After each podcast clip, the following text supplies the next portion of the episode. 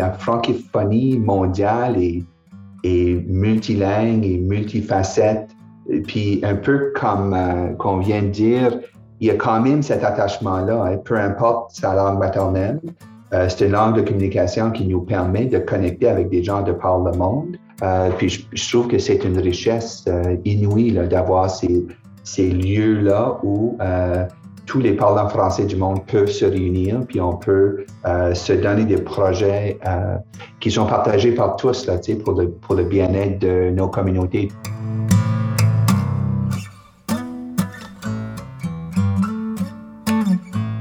Salut, c'est Aglaé. Je suis arrivée en Acadie en octobre 2021. Je pars à la rencontre d'Acadiens et d'Acadiennes pour discuter de leur parcours, mais aussi mieux comprendre ce qui les anime au sein de la francophonie.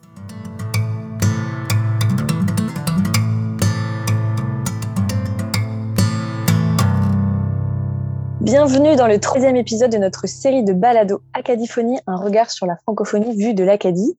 Bienvenue à nos deux invités du jour, Gaëtan Thomas et Donald Desroches. Dans cet épisode, nous allons parler ensemble d'économie, d'éducation, d'immigration.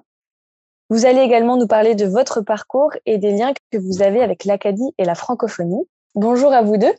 Bonjour. Bonjour.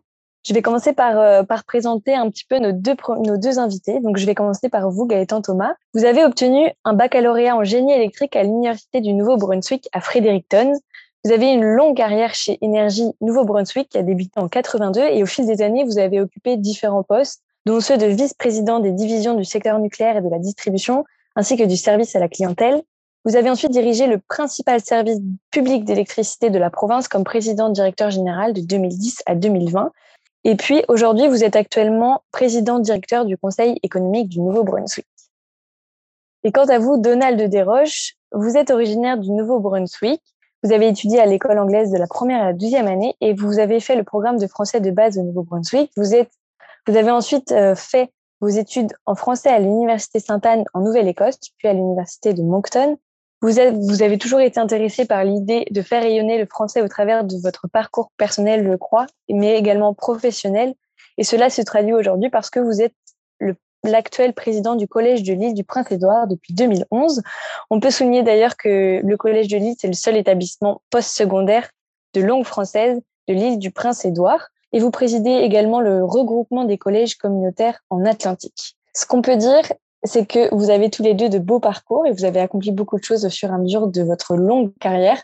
Moi, j'aimerais savoir si vous vous êtes bien rencontrés, si vous avez déjà euh, fait des projets ensemble avant cet épisode de la Californie? Euh, non. Malheureusement, non. Euh, mais j'ai vu le, CV de M. Desroches et j'ai euh, j'ai quand même, je, me demande pourquoi qu'on ne s'est pas rencontré dans un projet, mais j'espère qu'on va le faire dans le futur. L'Acadie a besoin de ça. Oui. Eh bien, justement, ma première question pour lancer un peu notre conversation, c'est une question qui peut paraître un peu simple, mais la diversité des réponses en fait, fait que c'est une question enrichissante. Qu'est-ce que ça veut dire pour vous la francophonie? Qu'est-ce que c'est votre francophonie, Donald? Bon, pour moi, c'est euh, tout. Hein? moi, j'ai euh, euh, comme vous avez dit là, dans les, les commentaires d'entrée, je suis euh, issu d'une famille francophone du Nouveau-Brunswick, mais j'ai été à l'école euh, anglaise là, de première à deuxième année. Donc, j'ai redécouvert un peu la francophonie par le biais de ma grand-mère qui parle avec qui je parle le, le français. Et euh, tous les postes que j'ai occupés depuis là, de, dans ma carrière professionnelle, là, ça a toujours été euh, à l'appui de la francophonie, puis pour avoir une idée ouverte et euh, euh progressiste là, de ce que ça, ça doit être la francophonie, que ce soit la francophonie à l'île dans ma, ma, communauté ici à Lille ou que ce soit dans le, sur d'autres scènes. Je pense que c'est essentiel qu'on qu'il y ait de la place pour tout le monde là, dans cette définition de, de, de francophonie. Et vous, euh, Monsieur Thomas? Moi, ça a débuté euh, en Acadie, euh, dans la péninsule acadienne. Alors, ma mère était une fière acadienne, très fière de nos droits, de notre langue. Et c'était très important pour nous autres d'apprendre le français convenablement. Ça fait, j'ai gradué à, l'école W.A. Lausier à Acadie en français. Et puis, je parlais pas anglais du tout, moi, quand j'arrivais à, UNB à Fredericton. Euh, alors, j'ai fait un peu le contraire du parcours de M. Desroches. J'ai commencé en français, puis j'ai fait mon degré en ingénierie en, anglais, mais c'est parce qu'il n'y en avait pas à l'Université de Moncton dans le temps. Alors, c'est là que je me suis aperçu que on n'avait pas tous les mêmes euh, services, les mêmes accès. Et au cours des ans, ben, j'ai, euh, vraiment pu, euh, que ce soit un spectacle de 1755 à, à Caraquette ou quand j'ai couru de l'île du Prince-Édouard à Dalhousie, on a fait le parcours de la province au complet. pour les Jeux de l'Acadie, on a couru plusieurs centaines de kilomètres en groupe, un club de coureurs. Et euh, quand on arrivait au stadium à Dalhousie et qu'on a vu qu'on avait toute l'Acadie à Dalhousie et on était reçus comme des rois, des reines, euh, pour moi, c'est, c'était une expérience extraordinaire. Puis euh, ça m'a révélé la force et aussi la résilience des Acadiens et des Acadiennes au cours de l'histoire. Et de plus en plus, ça, ça devient une passion. Évidemment, quand on travaille pour le Conseil économique du Nouveau-Brunswick, on, on représente les entreprises francophones. alors, pour moi, c'est, c'est, de tout. Et et j'ai eu l'honneur d'être le premier euh, Acadien, le premier francophone PDG d'énergie Nouveau-Brunswick quand même dans 100 ans d'histoire. Alors, euh, ah ouais. pour moi, c'est là que je me suis rendu compte qu'on a du chemin à faire, puis on a beaucoup de projets que, que je fais avec la SNA, euh, un concours de pitch, innovation. Alors, c'est vraiment une passion pour moi. Comme ma mère l'était une fière acadienne, moi, je suis un très fier acadien. Justement, moi, c'est en arrivant ici en Acadie que je me suis rendu compte l'importance euh, de, de la francophonie et son ampleur un peu ici en Acadie, au Canada, mais aussi dans le monde. Et vous, c'est à partir de quand que vous avez compris que la francophonie, c'était important ici? Est-ce que c'est ça a toujours été de soi ou est-ce que vous l'avez compris au fur et à mesure de votre parcours? Justement, euh, Gaëtan Thomas, vous disiez que, que, que vous avez fait le chemin inverse vous avez parlé d'abord français puis ensuite euh, anglais, mais est-ce que c'était quelque chose d'acquis à la maison euh, euh, pendant votre enfance? Ouais. Oui, pour moi, c'était complètement acquis. Puis à Fredericton, avec un, fort accent acadien francophone, j'avais beaucoup de difficultés à comprendre l'anglais, mais je me suis dit, je vais me débrouiller, puis, mais jamais que je, je perde ma langue. Alors pour moi, j'étais, j'étais vraiment un activiste acadien depuis les tout débuts les chansons de, de Zachary Richard, notre culture. Euh, on aimait bien Zachary quand il venait à Tracadie.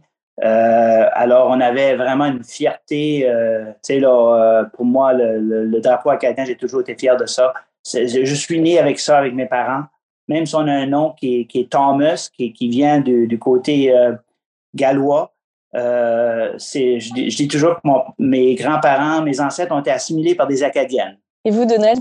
Pour nous, donc la, la francophonie, c'était euh, quand j'étais jeune, là, nos parents, euh, le français qu'on entendait, c'était quand on avait de la parenté qui venait chez nous, qui discutait avec mes parents en français. Euh, mes parents se parlaient en français entre eux quand ils voulaient pas qu'on comprenne. Euh, mais toujours est-il que qui était toujours clair pour ma mère, c'est que si tu voulais parler le français, ben tu parles le français. Puis si tu veux parler l'anglais, tu parles l'anglais.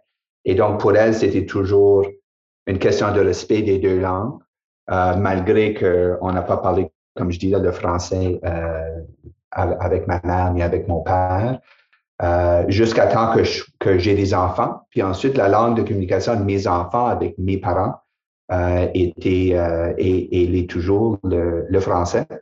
Et donc, ben, je ne pas dire toujours, là, mais c'est quand ils ont passé dans l'adolescence, peut-être que ça commence à changer vers l'anglais. mais pendant que mes enfants étaient jeunes, c'est la langue de communication, parce que même si moi, ma première langue, c'est l'anglais euh, et celle de ma femme, et l'anglais, on a décidé d'élever nos enfants en français. Donc, on a élevé deux francophones euh, à l'île transitoire, puis leur langue de communication de préférence euh, est encore le, français. Donc, on a pu euh, recréer là, la francophonie dans notre foyer chez nous. Et j'imagine que, que dans vos parcours, vous avez été amené à voyager aussi à l'international la francophonie, c'est en académie, mais aussi à l'international. Est-ce qu'il y a une expérience en particulier que vous aimeriez partager ou quelque chose qui vous a marqué, euh, que vous aimeriez nous raconter aujourd'hui dans ce podcast? Ben moi, euh, deux, euh, il y a évidemment l'expérience avec le président Macron, avec Anthony Maillet. J'ai été vraiment chanceux de faire partie de la délégation de la SNA, du Conseil économique, du gouvernement de New-Brunswick. Puis c'était incroyable de, voir de voir M. Macron euh, honoré Antonine Maillet de telle façon, son attention, il nous a tous serré la main. alors, je me suis vu comme le français est là pour rester internationalement, ça c'est pour sûr. Mais avant cela, euh, j'ai été, quand j'étais, euh, quand j'étais président du Conseil euh, des opérateurs nucléaires de la région d'Atlanta pour le Conseil mondial, moi, je représentais 150 centrales nucléaires. Puis on était à Saint-Pétersbourg, en Russie. Et on avait quatre membres du Conseil mondial qui parlaient français.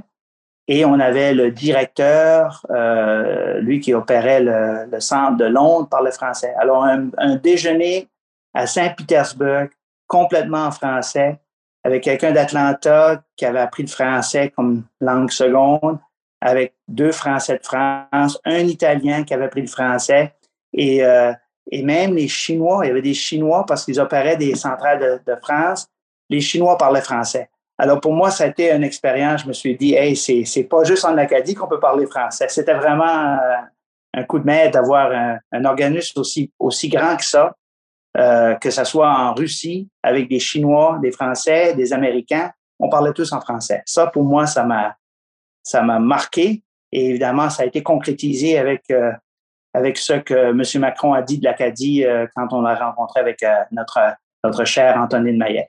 Oui, c'est intéressant. Et vous, Donald?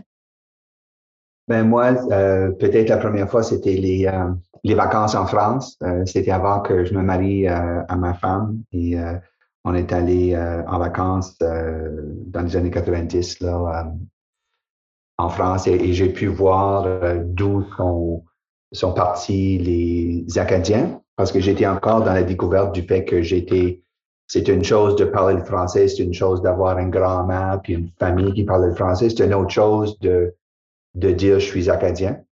donc pour moi, c'était comme un apprentissage.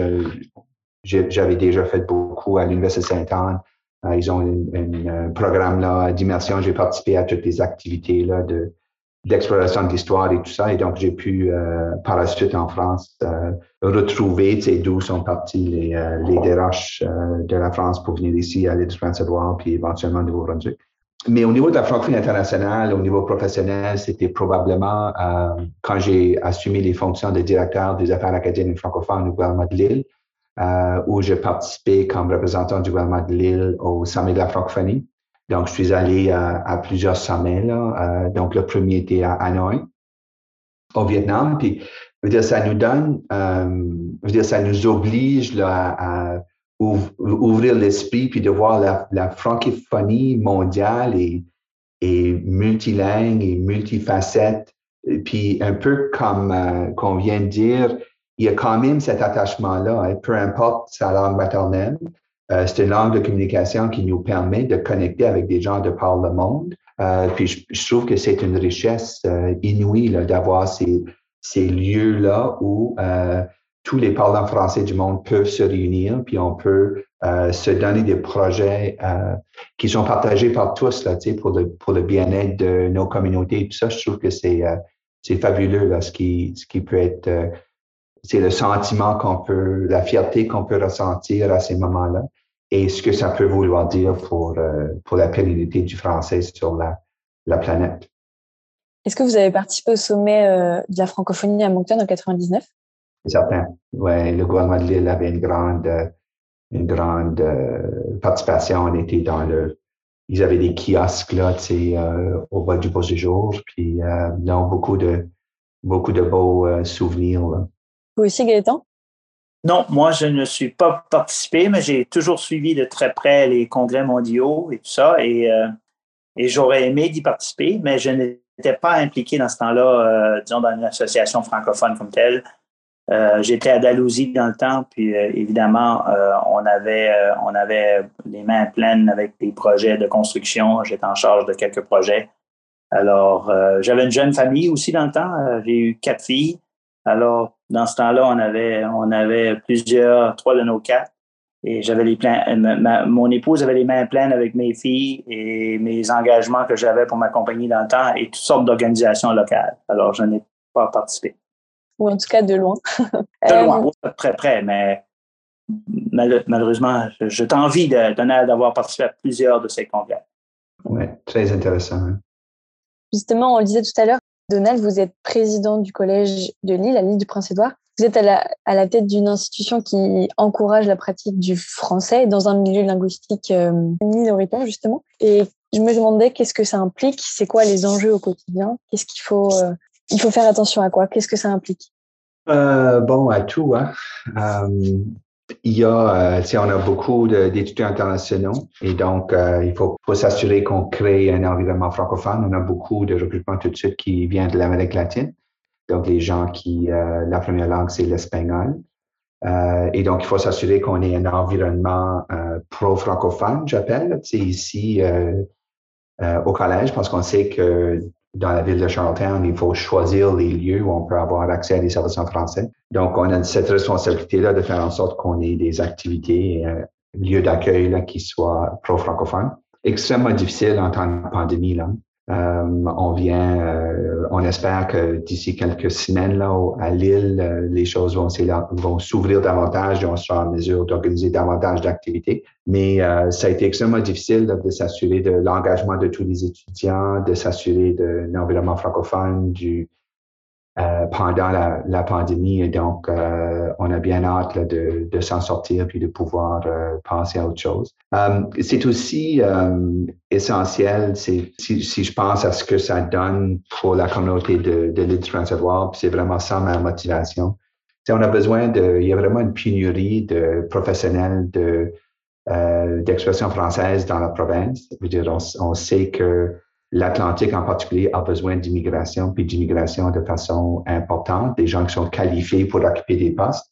Euh, et donc, euh, je pense que nos institutions postsecondaires sont, sont essentielles pour ça.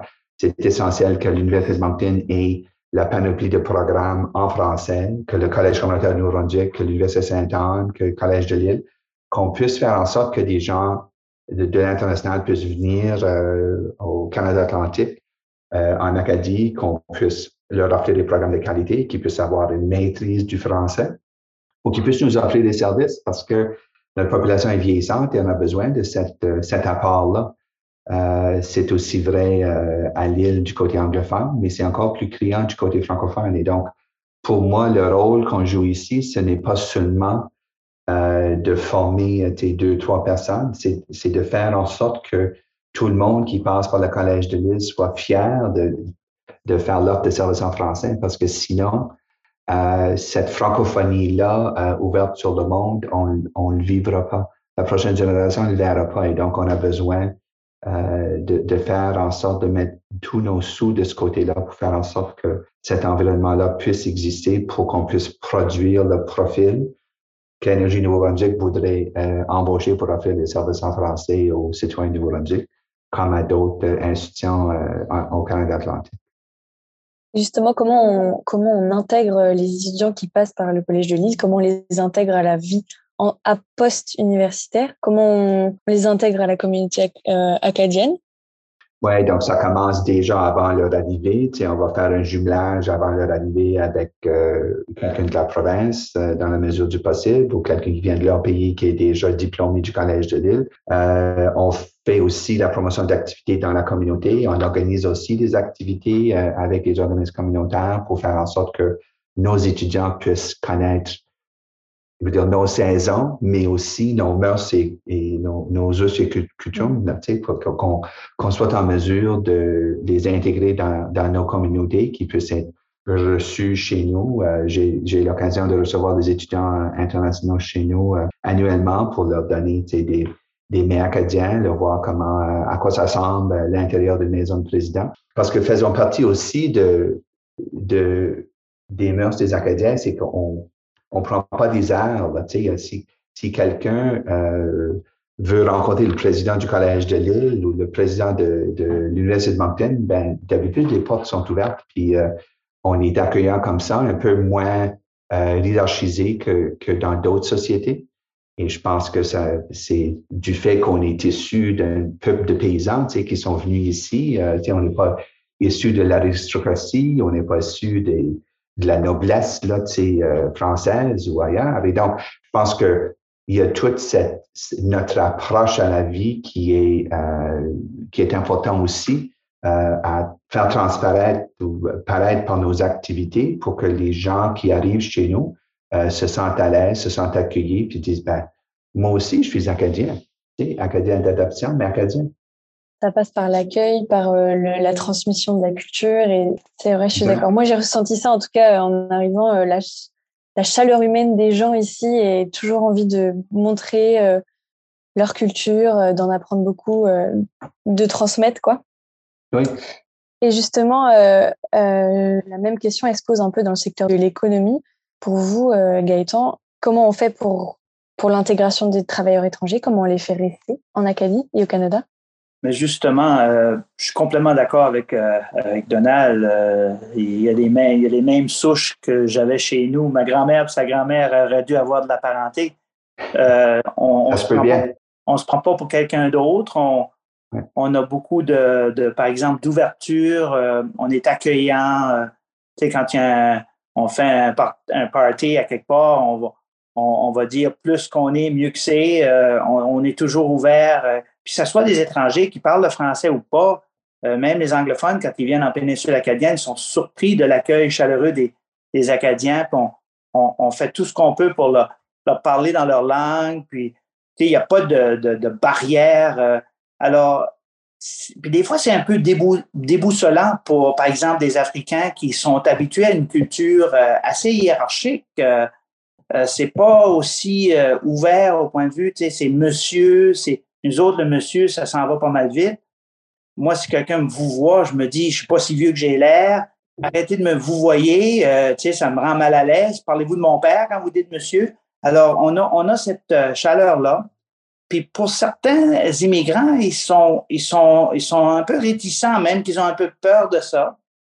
Ça n'empêche pas que tu peux avoir une relation patron-employé, mais il faut vraiment que quand tu viens dans une position, par exemple, un ingénieur euh, euh marocain peut pas venir ici puis dire que je suis mieux qu'un plombier, qu'un électricien.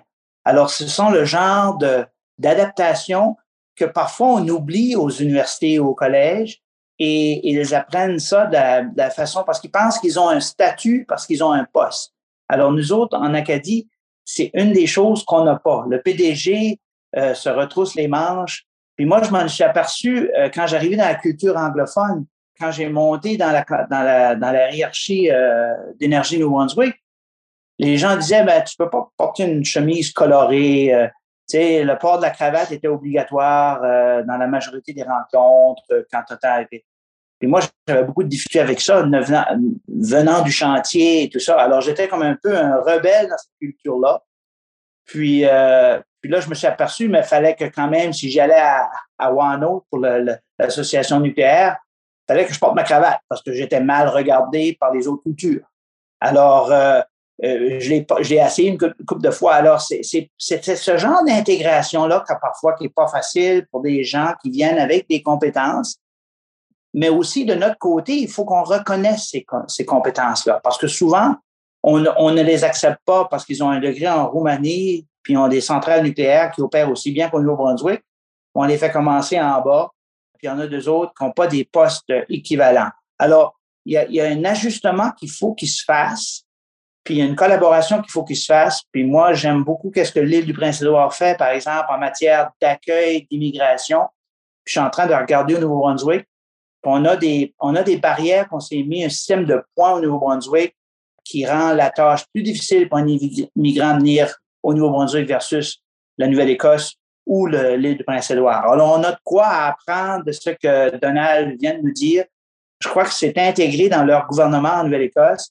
C'est pas encore intégré complètement au Nouveau-Brunswick, mais on travaille dessus. J'ai un programme de jumelage d'étudiants internationaux alors, c'est sûr que je vais rencontrer euh, M. Desroches dans les prochains six mois parce qu'on veut les jumeler à nos entrepreneurs acadiens, acadiennes qui, qui ont besoin de cette, de, de cette main-d'œuvre-là. Puis, euh, j'ai très hâte de vraiment exposer mon projet avec les universités, le collège. Et parfois, on oublie qu'on on en a en Nouvelle-Écosse, qu'on en a à l'île du Prince-Édouard des accès. Euh, alors, moi, je, je, je, crois que toute l'Acadie, au fond, elle rayonne partout dans l'Atlantique. Et les immigrants qui viennent, qui sentent cette chaleur-là, je crois que c'est un avantage pour les, pour les compagnies francophones. Mais, il y a un mais.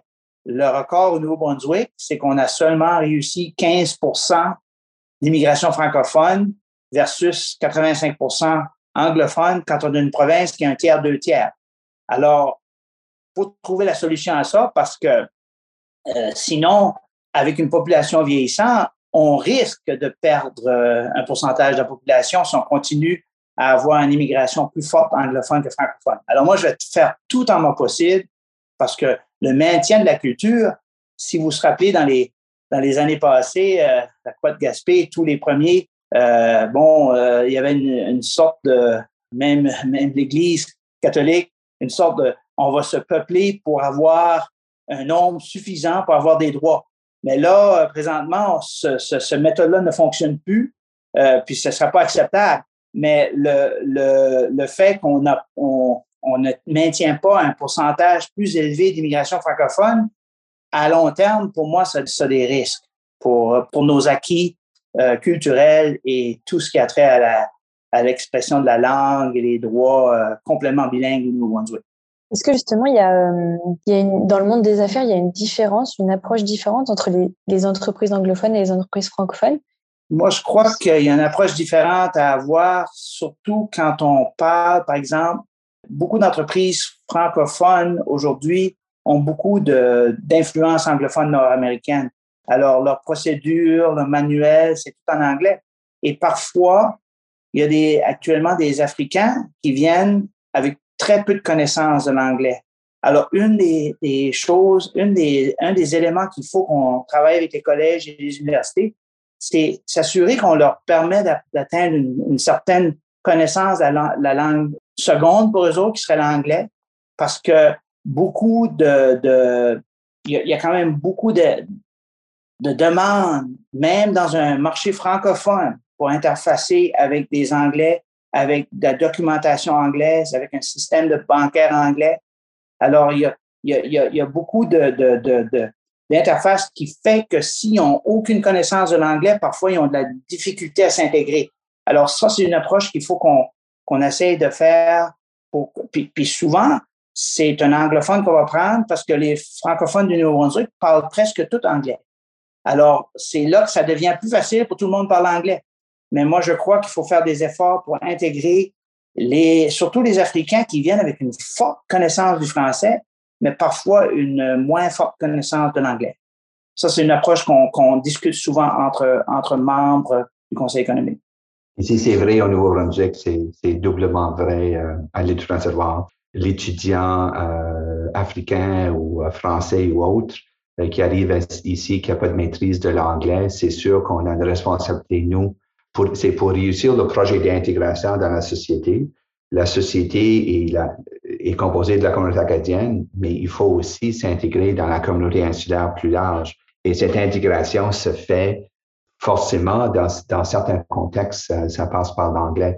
Et c'est la réalité. J'ai euh, j'ai déjà râlé contre ça, mais, euh, à un certain âge, on dit, bon, c'est la réalité, puis qu'est-ce qu'on peut faire pour que les gens réussissent euh, cette intégration-là? Parce que une intégration complète et on n'oublie pas qui on est, puis pas nos, nos origines, mais l'intégration euh, doit se faire dans la, dans la société, euh, dans son, son ensemble.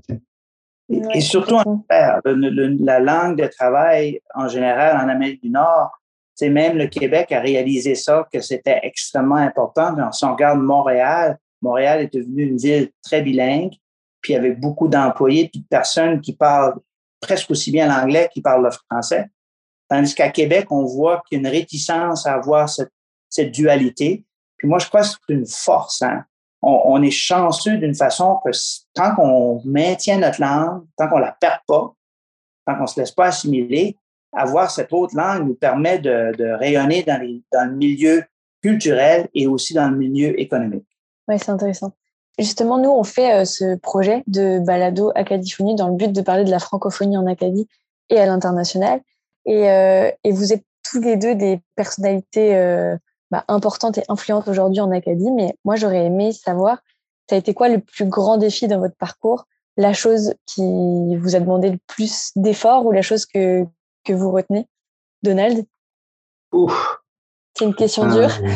oui, ben, c'est qu'il y en a eu il y en a eu plusieurs, mais je suis pas quelqu'un qui voit des obstacles. il n'y a pas d'obstacle insurmontable. Dire, des fois, il faut contourner, des fois, il faut, faut dynamiter, des fois, il faut euh, s'allier à d'autres, des fois, il faut, mais, mais le, simple fait que c'est un obstacle, pour moi, c'est pas, euh, c'est un défi, là. C'est comment est-ce qu'on peut régler ça? Donc, euh, pour moi, les, euh, les défis que je trouve le plus difficiles, là, les, obstacles sont des affaires où euh, on a un cas actuellement là, où pour moi, c'est de, c'est évident c'est quoi la solution. Les gens avec qui j'interagis, c'est, c'est quoi la solution. Euh, mais euh, les gouvernements veulent pas agir. Donc, on a une situation maintenant que les infirmiers auxiliaires formés au Collège de Lille ont besoin de passer un test de langue euh, avant de pouvoir avoir leur licence de pratique à l'île Transvaal. Ils peuvent aller à Nouvelle-Écosse sans test de langue, ils peuvent aller au Nouveau-Brunswick sans test de langue. Ils sont formés au Collège de Lille, puis pour étudier, pour travailler au Collège de Lille, ils ont besoin de passer un test de langue anglaise. Puis pour moi, c'est comme, c'est comme une insulte, là. C'est de, de, voir qu'il y a des francophones de Lille. On a le cas d'une femme qui est de la région Evangeline, qui a, étudié au campus du collège dans la région Evangeline, qui a voulu travailler dans un foyer de soins dans la région Evangeline. Elle a complété son programme, elle a fait ses placements de stage dans les hôpitaux anglophones de Lille, euh, elle a réussi son test national. Puis ensuite, l'ordre des infirmiers auxiliaires de Lille dit, ah, il faut passer un test de langue. Mais là, c'est un francophone qui étudie en français, qui veut travailler en français, puis il faut faire un test de langue. Mais l'étudiant qui était issu du programme Dimension a pas besoin de faire de test de langue parce qu'ils ont fait euh, première et deuxième année en anglais. Mais pour moi, c'est des affaires que il n'y a pas beaucoup de choses qui m'enragent, mais, ça, c'est une affaire qui m'enrage. Le gouvernement peut changer un règlement euh, pour dire euh, les diplômés du Collège de Lille n'ont pas besoin de faire un test de langue. Une ligne, c'est fait, c'est réglé. Ah ouais. Euh, donc, pour moi, c'est la, quand je suis face à des non-sens, quand, les gens ne comprennent pas, j'ai déjà appuyé les parents de Summerside pour aller jusqu'en cours suprême euh, pour avoir une école française. Ça, ce sont comme des obstacles, mais je me dis que des gens ne comprennent pas. Ils n'ont pas compris, puis il faut que les juges, le cours suprême, Bastarache et d'autres leur expliquent euh, c'est quoi la charte. Mais pour d'autres questions où tout le monde dit oui, oui, je comprends, oui, euh, je comprends que c'est euh, injuste, oui, je comprends, mais là, ils font rien. Puis, puis ça, c'est des obstacles que, pour moi, là, que je trouve les plus difficiles parce que je peux pas amener mon cerveau à comprendre comment, euh, un ministre qui comprend la situation décide de ne pas agir. Donc, c'est peut-être pas ce à quoi euh, vous attendiez, là, mais des fois, c'est pour moi, c'est comme des petites choses. C'est donc facile à régler. Les choses qui sont difficiles à régler, que ça prenne du temps, je comprends. Mais des choses qui sont faciles à régler, on comprend la solution, on comprend les enjeux, puis on n'agit pas, écoute. Vous, Gaëtan? Mais moi, c'est pas mal la même chose. Ayant fait face à plusieurs gouvernements, euh, comme PDG d'Énergie Nouveau-Brunswick pendant, euh, j'ai fait face à quatre gouvernements. Alors, il y a des gens qui m'ont dit, bon, je dois être un, un politicien, mais tout le contraire. Euh, j'ai beaucoup. Euh, si j'avais été politicien, j'aurais pas duré dix ans parce qu'il y avait, il y avait quatre gouvernements, c'est deux libéraux, deux conservateurs. Mais euh, la, situation est, c'est qu'à chaque gouvernement qui change, on, on pense qu'il y a une opportunité pour amener le bon sens. Puis parfois, bon, ça faisait pas partie de la plateforme où ça prend un an et demi à deux ans avant qu'on comprenne la situation. Puis là, je leur donnais le deux ans, mais par la troisième année, ils s'en allaient de nouveau en campagne électorale. les, changements, pour eux autres, c'était pas important parce qu'ils. Puis c'est ça qui arrive, hein. c'est pas important dans leur agenda parce que c'est pas nécessairement qu'est-ce qui va apporter les votes. Alors, c'est, c'est, moi, c'est mes plus grands défis. Euh, je, peux, je peux prendre un projet de 2,4 milliards à Pointe-le-Pro puis mettre les bons ingénieurs, les bonnes équipes, puis redémarrer la centrale. Mais des, des affaires tellement simples comme l'immigration, le, processus, qu'on a 13 améliorations à faire au Nouveau-Brunswick. On les a étalées devant le premier ministre. Il nous a dit que oui, il va le supporter, mais quand on va aux gens euh, qui vont à faire les changements, on dirait qu'ils n'ont pas le, l'initiative, on dirait qu'ils préfèrent rester, maintenir le statu quo. Et on a beaucoup de ça dans, notre, dans nos gouvernements, que ce soit provincial ou fédéral, qui fait en sorte que c'est difficile pour les gouvernements de pouvoir suivre la réalité technologique, l'ère de la vitesse. Nous autres, au côté économique, il faut que ça bouge. Si on opérait comme ça, on, ferait banqueroute dans pas de temps. Mais, mais il y, a, il y a cette inertie des gouvernants, des gouvernants, des gouvernements qui, qui me, ça me, ça me, j'irais plus loin que, que, que, mon ami Donald ici, ça, ça, ça me chavire. Il faut vraiment, faut vraiment, euh, les, quand on s'occupe bien des petites choses, comme Donald l'a dit tantôt, on, les grandes choses se font. Mais quand on ne peut pas s'occuper des petites choses, ben, c'est pas facile de faire les grandes choses. Et, en opérer une centrale nucléaire, où est-ce que les petites choses comptent, on a appris que quand on n'adressera pas les petites choses, on n'aura pas une performance internationale d'excellence de, comme qu'on a finalement pu avoir à Pointe-le-Pont. Alors, ça prend l'attention aux détails. Et moi, je trouve que pour certaines personnes qui sont haut dans la hiérarchie, ils voient ces détails-là comme des nuisances. Mais s'ils les adresseraient, ils ne seraient plus de nuisances. Ils sont des nuisances parce qu'ils ne sont pas adressés. Alors pour moi, c'est, c'est toujours ça que je reviens à. Euh, mais, euh, mais je me décourage jamais parce qu'impossible n'est pas français. Puis je me suis dit que la persévérance, mes parents disaient toujours la persévérance. Alors moi, je, j'étais censé d'être à la retraite, mais maintenant, je travaille à plein temps. Puis, euh, puis je vais continuer, puis j'ai le temps. Je n'ai pas besoin de travailler. Ça fait, moi, j'ai encore plus de temps, de persévérance que j'ai jamais eu dans ma carrière. Ce qui fait qu'on n'arrêtera pas. Puis euh, M. Higgs le sait, puis les ministres le savent. Puis j'ai fait face à quatre gouvernements. Puis s'il faut que j'en fasse face à un cinquième, moi, ça, j'ai du temps. Je m'attends de vivre longtemps. Puis, euh, puis on se décourage pas parce que l'économie dépend d'adresser ces petits détails-là, comme les tests de langue. J'ai presque pas pu avoir un chef nucléaire à cause que il y avait un test de langue requis. Un anglophone du Québec c'est pas nécessairement le test canadien. Alors, pour moi, c'est, c'est, des, des bagatelles, mais il fallait que je convainque ce gars-là d'y aller de nouveau, puis essayer une autre fois, puis prendre le tuteur. Puis le gars parlait bien mieux, bien mieux anglais que moi, puis il, pouvait écrire des lettres extraordinaires. Ça fait la, situation, on dirait qu'on, met des critères qui, qui vraiment, qui, qui ne montrent pas qu'on est vraiment ouvert aux immigrants pour venir travailler avec nous autres. Puis on n'est pas nécessairement ouvert aussi aux gens qui viennent de notre langue. Et on parle, on du test d'infirmière à l'Université de Moncton. Tu sais, ça a été difficile. Tu sais, le but de ces tests-là, c'est pas de faillir le monde. Ils ont passé un, quatre ans. Le but, c'est vraiment de, de voir s'ils ont appris quelque chose. Puis souvent, on s'arrête avec des détails puis on ne les résout pas, ces détails-là. Alors, il faut vraiment, le diable est dans les détails, ben, il faut vraiment les adresser parce que sinon, notre bureaucratie va vraiment réduire ou ralentir la relance économique dans un monde où est-ce que ça bouge tellement vite. Si je, peux faire un commentaire sur la persévérance des Acadiens, c'est la devise de la, Société nationale, c'est courage et persévérance. Euh, veut dire une, une chance qu'il y a des gens qui sont persévérants. Euh, parmi la communauté acadienne parce que euh, ça fait des années et des années et, on n'est pas sur la veille d'arrêter, de devoir toujours continuellement veiller à ce qu'on ait un espace où on peut vivre et s'épanouir en français.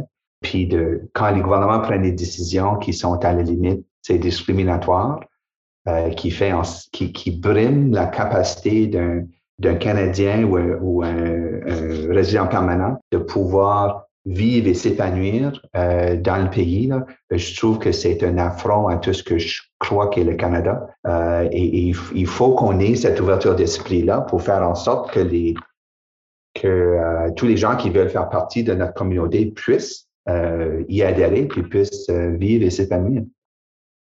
Chez moi, on dirait qu'il y a encore du pain sur la planche. Ça veut dire qu'il y a encore beaucoup de travail à faire. Et, euh, mais vous êtes plein de persévérance et c'est beau à voir. Juste ma dernière question, elle sera la suivante. Selon vous, à quoi ressemblera l'Acadie dans le futur? Bon, je te laisse, Gaëtan. Euh, L'Acadie est déjà rayonnant. L'Acadie a, sa sa place dans le monde. Puis ça a été euh, entériné par le président Macron lui-même lors de la visite d'Anthony de Maillet. Alors, l'Acadie est, est, rayonnante, resplendissante, persévérante. Elle est là y rester. La question va être comment est-ce qu'on, quand on atteint un statut, comme par exemple euh, dans le nucléaire, on atteint un statut d'excellence, ben c'est toujours difficile de le maintenir. Et les obstacles ou les défis qu'on a sont les mêmes. On a une société nord-américaine anglophone très, très forte, très persistante. Et alors, il faut toujours euh, rester allumé, il faut toujours rester euh, fort, persévérant. Et ça, c'est s'assurer que que moi, comme grand-père, je fasse la même chose que ma grand-mère a fait pour euh, m'inculquer cette fierté acadienne. Et il faut pas oublier ça. C'est quand même un effort, ça commence tout petit. Puis parfois, euh, quand on a une société très euh, très rapide, très fluide, très demandante, parfois c'est ce genre de d'héritage là de grand-mère à petit-fils ou à petite-fille ne se fait peut-être pas aussi bien aujourd'hui. Alors, faut pas s'asseoir sur nos lauriers, mais il faut vraiment continuer à, créer des événements, puis des discussions pour s'assurer que nos enfants puis nos petits-enfants maintiennent cette fierté acadienne. Alors, pour moi, c'est ça qui est l'essentiel. C'est pour ça que les Acadiens sont revenus en Acadie de partout dans le monde pour revenir et au Nouveau-Brunswick avec succès euh, avec Louis. Robichaud, chance égale pour tous et toutes, euh, avoir cette ce bilinguisme, les mêmes droits. Alors, on peut pas, peut pas s'arrêter. Il faut vraiment, vraiment être passionné, s'assurer cette passion-là est. Ça, c'est pas automatique, là. C'est pas automatique. Je vous dis tout de suite. Oui, c'est sûr que la, réalité des jeunes aujourd'hui, c'est euh, on a vécu, euh, à un moment donné, quand les, les communautés acadiennes, les gens dans les communautés se mariaient entre eux, et donc on avait la, notion de fierté individuelle était, était peut-être moins importante. Il fallait avoir un certain nombre de chefs de file. Mais maintenant, avec l'éclatement des, euh, communautés, les, gens qui se marient dans différentes cultures et tout ça, je pense que la notion de fierté personnelle est, essentielle pour la survie de l'Acadie, pour la, survie de toute communauté. Et donc, euh, je pense que ce que Gaëtan dit, c'est la, la responsabilité des grands-parents. Moi, je suis pas encore grand-père, J'espère ardemment l'être un jour, mais bon, c'est pas de mon ressort. Mais je pense qu'on a, on a un rôle, c'est les, les gens dans la communauté, de faire en sorte que cette fibre euh, de fierté là est transmise, euh, c'est de, de, à l'intérieur des familles pour faire en sorte qu'on ait que, même si euh, il y a un enfant qui se marie avec un anglophone, qui se marie avec un écossais, avec euh, avec euh, des gens de d'autres religions, de d'autres euh, nationalités. Il faut encore que la personne soit suffisamment fière de, sa langue et de sa culture pour transmettre ça dans, cette nouvelle famille-là. Et donc, je pense que ça va passer forcément l'avenir de, de la francophonie, de l'Acadie en Atlantique. Là, ça va passer par cette fierté-là qu'on va avoir à, inculquer puis à faire respecter euh, dans chacune de ces familles-là, ce qu'on appelle les familles exogames, qui sont la très, très grande majorité des familles aujourd'hui. Euh, c'est essentiel que cette, que cette fierté-là soit communiquée par des gens qui ont de l'âge de Gaëtan et moi. Là. Euh, merci beaucoup. On pourrait retenir que l'Acadie, elle est persévérante et que on n'a on pas fini d'en entendre parler. Merci beaucoup d'avoir participé à notre podcast pour cette discussion enrichissante et à bientôt, j'espère. Merci.